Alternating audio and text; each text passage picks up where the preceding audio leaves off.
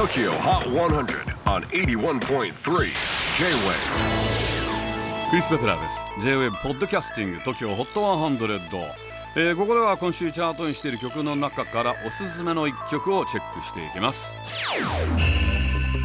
今日ピックアップするのは13位に初登場テキサス州オースティン出身のシンガーソングライター Dayglow・Radio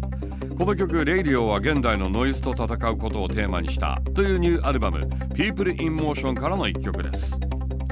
今回アルバムを作っている間に結婚し都会から離れた家に引っ越したレイグロー。SNS から距離を取ったことで自分自身と向き合いそこから自信がつきアルバム制作に対するビジョンが明確になったということです。